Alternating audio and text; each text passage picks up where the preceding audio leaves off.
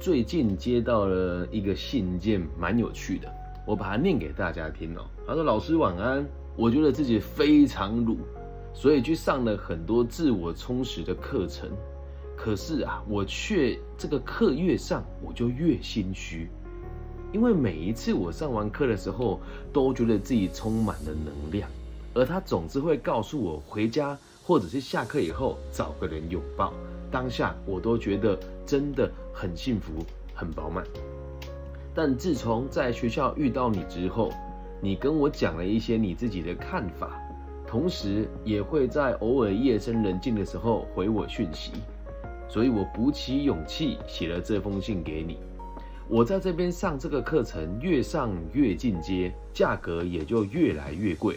从一开始一堂课清洁费三百块，再到一堂课三千块，再到一个工作坊六千块，再到五天四夜六万块，再到初阶讲师费六万块，再到进阶讲师培训八万块，再到现在买他们的教材丛书，大概前前后后已经花了四十几万了。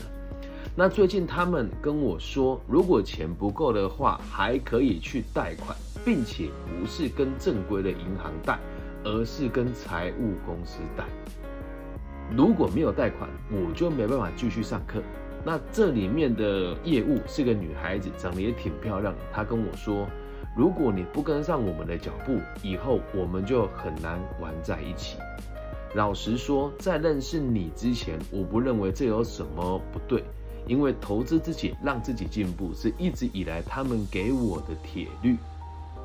那上完老师的课之后，我突然发现一件事：自从我听完老师讲自卑跟自信的差别以后，我发现参加我们这个课程的同学越有钱，我的内心就越自卑。于是，在某一次参加工作坊的时候。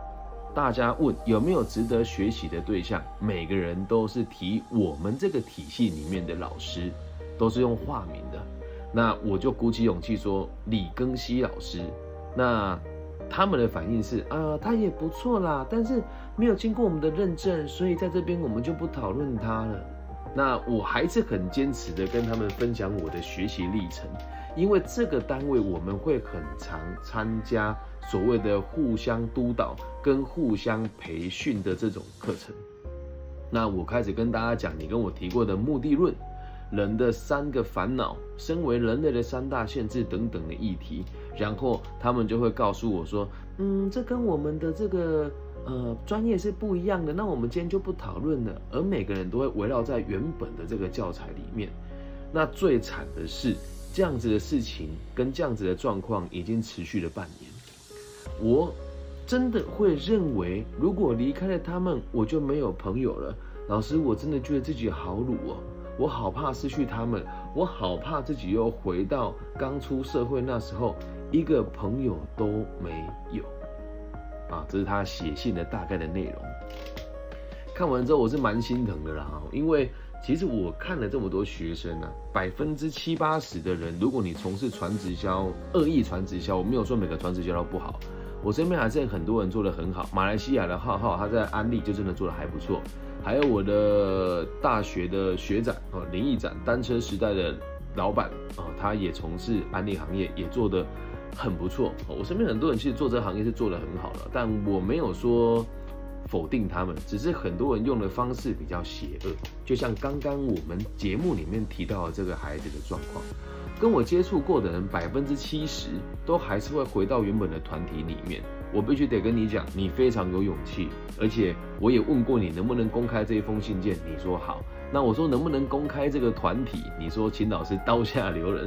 应该这么讲哦，是他们对我刀下留人才对，我什么也不是，但他们背后都有集团控制他们的。哦，那如果大家有兴趣的话，你可以留一集，就是为什么智障课程那么多人上？难道大家都是白痴吗？我会把它运作的方式说明这个大家听哦。好，回到今天的节目当中，你很有勇气，你说出来了。你要记住一件事哦，如果你只是为了结交朋友，你大可以把你那刷出去的四十几万去直播间刷给那些美女子主播，或者是找我们在台湾的这种有陪侍服务的地方就好了。四十几万可以让你当好几次大爷了，懂吗？就哪怕你是去真的比较不入流的地方，四十几万也够你玩好几次了。你的学习绝对不是为了交朋友，而交朋友这件事情也会因为你的逻辑而吸引到相关的人。以我自己为例子哦，我没有什么朋友，但我身边的朋友都是总经理、董事长、执行长、经理人居多。我们的相处也从来都不是互相取暖。更不会是一起交钱给某一个没有任何贡献的存在。那就算我们有一个非常崇尚的大佬，大佬好了，那我们如果去聚会的话，也是这位大哥出钱，轮不到我出钱。所以我和我 EMBA 的朋友们吃饭，我从来没有付过钱，因为如果真的有能力的人，他是不会跟你收费的。那我只是要告诉你一件事情哦。我们的交交流跟这个朋友之间的互动，也都是会讨论到资源如何整合，怎么交换我们彼此之间的能力，取得更多的利润。但是，我也有被淘汰的时候啊。读完 EMBA 以后，会跟我联络的同学其实相当少，只有几个对我比较好的老大哥跟姐姐们会偶尔关心我一下。那我自己很清楚的知道啊，我这个课程上完了，当然可以继续砸钱去上一些更进阶的课程，或是他们里面也有一些人会去上一些这个所谓的呃励志啊，或是陪跑教练的课啊。如果我也去上了，就可以跟他们继续玩在一起嘛。但如果我不去上这些课，或者是他们成立社团，我没有捐钱给他的话，那我对他们而言也是没有利用价值的呀，本来就会被淘汰啊。就像我在学校帮这么多同学写作业，帮学弟妹处理这个选课跟老师纠纷的问题，从现在开始的这个 EMBA 新一轮的活动，我从来都没有受邀过。但这不是抱怨呢，我也老实讲，应该是大家也知道约我，我也不会去啊。哦，那你说会不会有点失落感呢？那肯定会。但你要知道，我们在这个社交圈里面，多数同学的收入格局、年纪、资产。都比我厚实很多，那就跟你在参加那个课程一样啊。他们其他人可能是拿来爸妈的钱来花的，可能是本身也有一个家族庇应之后给予一份还不错收入的工作，所以在这个地方花一点钱买一个专业的感受，对他而言没什么大不了的，懂吗？但我绝对不会因为这样去，就是为了讨好他们去加入他们的社团。又或者是像有一些 EMBA 的年轻人，他们会参加社团担任社长，听起来很帅，但是钱呢都是其他人出的，所以每次开会呢就要被出钱的人指手画脚。那以我这个年纪要当个社长其实不难，以我的人脉跟他们给我的信任感，我去这边为他们服务奉献，大家是开心的。很多人跟我讲说去讨好他们会有好处，但说真的。我怎么说哈，也算是个小生意人。如果讨好他们有好处的话，我也很乐意。但是哦，随着我的年纪越大，我越能够理解哦，即使我对某些社团、某些群体付出很多，而他们也不会把资源分享给我啊。只有在需要花钱的时候，会叫我帮忙掏钱。再重复一次，不是要抱怨，我要让你知道，你花钱买课程，跟我花钱买地位和认同感。逻辑是一样的，因此现在告诉你的是我真实的看法跟感受，请你不要认为去买那些课有什么好丢脸的。我们参加各种各大商社和你去参加这个励志课程的逻辑其实是差不多的，只是你们被骗的是一年几千块，而我们付出的可能一年是几十万，懂吗？虽然我的状况跟你一样，但我没有想过我鲁不鲁的这个问题哦。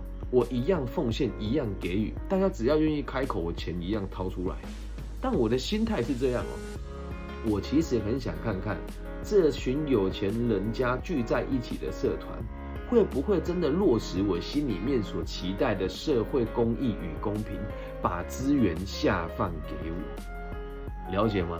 参加到现在两年了，我什么都没有拿到，但是我绝对不会认为自己很鲁。我只会告诉自己，哎，我的能力不够啊。那既然我没有那么厉害，就不要在那个地方花钱嘛。不是害怕他们消失，更不是害怕他们不理我，更不是患得患失。所以你真的要讲的话，你都已经敢写信这么告诉我了。虽然我们在后续的通信，里告诉我说不要把你的名字说出来，不要把你的组织说出来，但我很认真的告诉你，你现在就真的是卤到透了啦。大大家都是三十几岁的男人哦，你真的鲁爆了啊！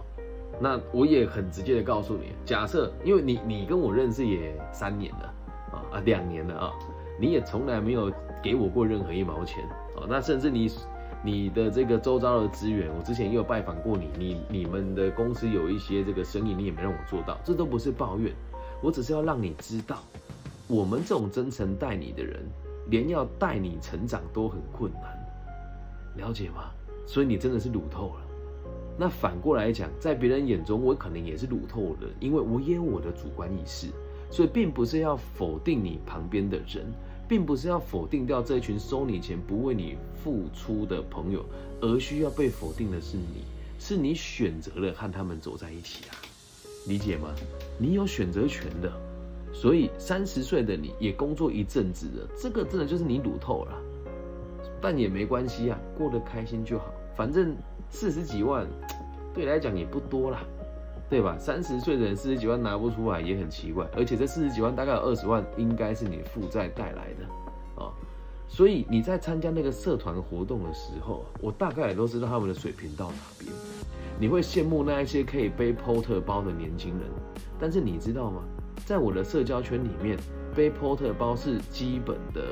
就是生活上的必需品，而这样社交场合拿出来是蛮丢脸的事情。我不是要去影射人家，或者说什么啊，你的物质生活很好，不是。我只是要让你知道我的状况跟你也一样。我开着三菱的车和宾士、保时捷、宾利的人聚会，但心态绝对不是我好像跟他们一样优秀。心态是我想跟你们一起学习。如果你愿意交流，跟我对等互动，我绝对可以付出。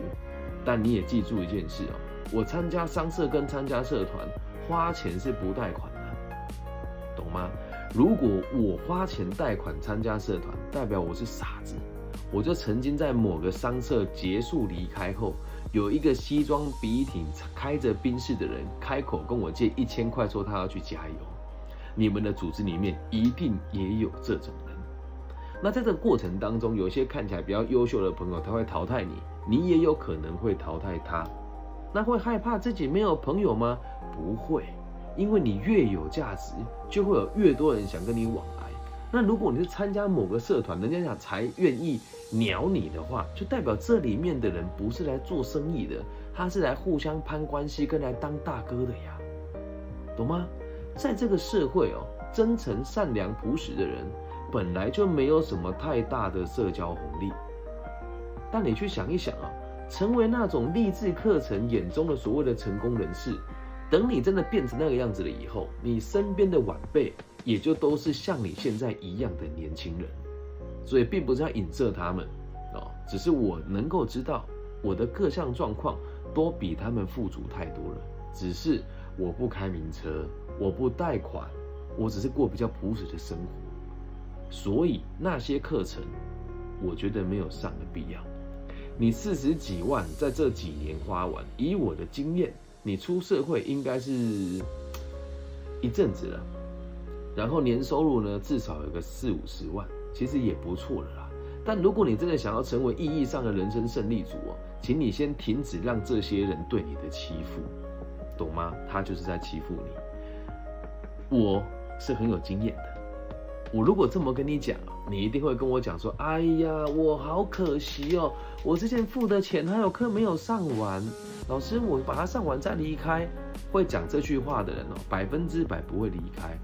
啊，那我这边也跟大家分享，如果你有这个问题，上了某些课你不想上了，哎，我是认真的哦。目前为止已经有两三个人拿过我这一笔，也不要讲奖学金了，就是补助款了哦。你出具你的借款的明细。啊，当然有一个限额，不要太高啊，或者是出具你这个课程没有上完的明细，把我开给你的书目读完，我会问你几个问题，如果你看懂了，你那一些还没上完课的差额，我付钱给你，我教你这个朋友，怎么样，帅吧？加油，好吗？别人眼中我或许很鲁，那我现在看着你，我只能告诉你，你都开口问我了，我没有想要讨好你，必须必须得跟你讲真心话。我是个教育者，所以现在对我而言，你不鲁，但是你问我你是不是鲁蛇的时候，我会跟你讲你是。但从我的角度出发，我只会告诉你，你要相信你自己啊，你未必要相信我，了解吗？但你相信我倒也无所谓，因为我不会收你的钱。拒当乳蛇，从相信自己开始。那如何相信自己呢？啊，我就得以身作则了。我说的跟我做的百分之九十九都是一模一样。当然有时候也会有这个出差错，或者是不如预期的时候。所以也希望大家可以知道，不要让任何一个人这么欺负你。你的价值不应该来自于这些虚假的身份，而是来自于你有能力帮助多少人。以上就是这一集全部的内容了，希望大家喜欢，不要再当个乳蛇啦。如果你身边有类似的朋友在类似的组织里面啊，然后也愿意改变的话，把这一集分享给他听，或者是他穿金戴银，讲起话来头头是道，但你也看得出来这家伙收入不高，就把这一集分享给他听。但我也知道我的节目会被分享的机会其实很小。但只要我还愿意做，就代表大家也还有机会看见。感谢大家今天的收听，希望我们节目的存在还可以带给这个世界更多安定的可能性。在我眼中，我们都不是乳蛇，我们都只是不够好，想让自己更好而已。至于如果你是这个同行的老师，听到这一堂课如果不喜欢不舒服的话，李庚希是我的本名，欢迎你来找我讨教，找我讨论，找我一起交流。感谢大家今天的收听，大家晚安，拜拜。